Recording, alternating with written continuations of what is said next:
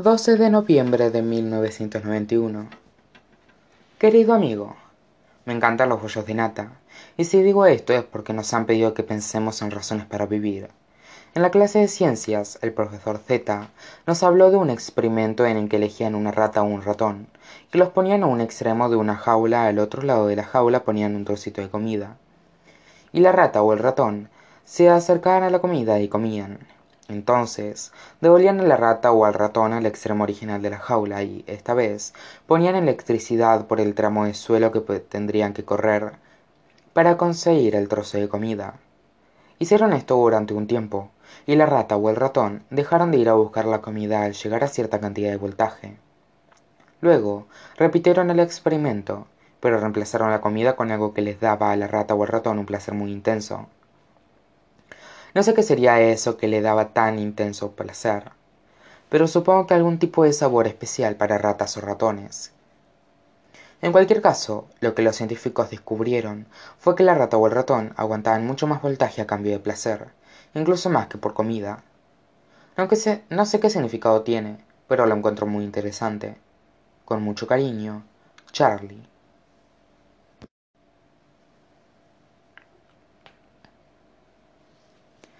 15 de noviembre de 1991 Querido amigo, están empezando a llegar el frío y las heladas.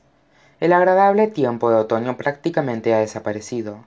Lo bueno es que se acercan las vacaciones, que ahora me gustan todavía más porque mi hermano volverá pronto a casa. Quizá incluso en acción de gracias. Al menos espero que lo haga por mi madre. Mi hermano lleva sin telefonear a casa unas cuantas semanas ya y mi madre no habla más que de sus notas y de si dormirá, y de lo que comerá, y mi padre siempre dice lo mismo. Eso no le va a hacer daño. Personalmente, me gusta pensar que mi hermano está teniendo una experiencia universitaria como la de las películas.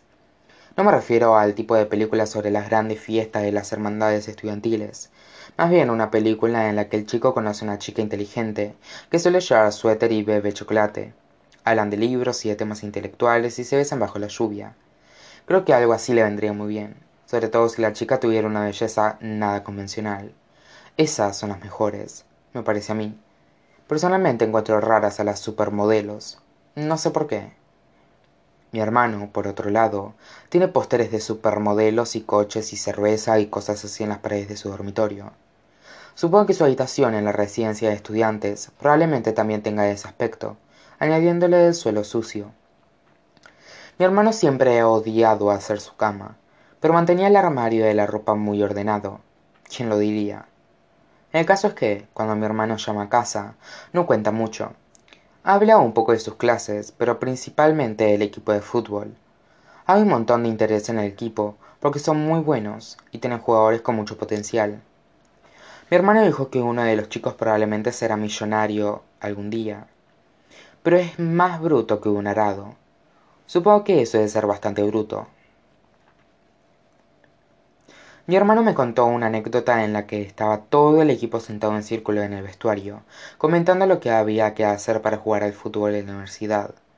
Al final acabaron hablando de la puntuación de las pruebas de selectividad, que yo todavía no he hecho.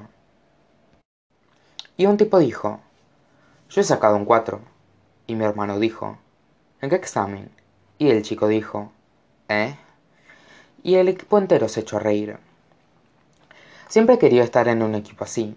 No estoy muy seguro de por qué, pero siempre me ha parecido que sería divertido tener días de gloria. Luego tendría historias que contar a mis hijos y a los amigotes con los que jugar al golf. Supongo que podría hablar sobre punk rock y mis vueltas a casa caminando desde el instituto y cosas así. Quizás estos sean mis días de gloria, y ni siquiera me esté dando cuenta porque no hay en ellos una pelota. Yo solía hacer deporte cuando era más pequeño y de hecho era muy bueno, pero el problema es que me provocaba demasiada agresividad, así que los médicos le dijeron a mi madre que tendría que dejarlo. Mi padre tuvo una vez días de gloria. He visto fotos de él cuando era joven. Era un hombre muy guapo. No sé expresarlo de otra manera, era como son siempre las fotos antiguas. Las fotos antiguas parece que son muy toscas y juveniles, y la gente de las fotos siempre parece mucho más feliz que tú. Mi madre está preciosa en las fotos antiguas. De hecho, está más guapa que nadie, salvando tal vez a Sam. A veces miro a mis padres ahora y me pregunto qué les habrá pasado, que los haya, que los haya hecho ser tal y como son. Y entonces me pregunto qué le pasará a mi hermana cuando su novio termine el doctorado en Derecho, y cómo será la cara de mi hermano en un cromo de fútbol, o cómo será si nunca aparece en un cromo. Mi padre jugó al béisbol universitario durante dos años, pero tuvo que dejarlo cuando mamá se quedó embarazada de mi hermano. Fue entonces cuando él empezó a trabajar en la oficina. Sinceramente, no sé lo que hace mi padre. A veces nos cuenta una anécdota. Es una historia buenísima. Tiene que ver con el campeonato estatal de béisbol de cuando él iba al instituto. Estaban en la parte baja de la novena entrada y había un jugador en la primera base. Hubo dos outs y el equipo de mi padre estaba perdiendo por una carrera. Mi padre era más joven que la mayoría del equipo del instituto, porque estaba solo en el segundo año de instituto, y creo que el equipo pensaba que iba a echar a perder el partido. Tenía muchísima presión, estaba nerviosísimo y muy asustado, pero después de unos cuantos lanzamientos dijo que empezó a sentirse en su elemento. Cuando el pitcher levantó el brazo y lanzó la siguiente bola, sabía exactamente a dónde iba a ir. La golpeó más fuerte que ninguna otra bola en toda su vida. Es un home run. Y, equipo, y su equipo ganó el campeonato estatal. Lo mejor de esta historia es que, por mucho que mi padre la cuente, nunca cambia. Él no es de los que exageran. A veces pienso en todo esto cuando estoy viendo un partido de fútbol con Patrick y Sam. Contemplo el campo y pienso en el chico que acaba de hacer el touchdown. Creo que estos son los días de gloria de ese chico, y que ese momento se convertirá en una historia algún día, porque todos los que logran touchdowns y home runs acabarán siendo los padres de alguien. Y cuando sus hijos miren su foto en el anuario escolar, pensarán que su padre era tosco y guapo, y que parecía mucho más feliz que ellos.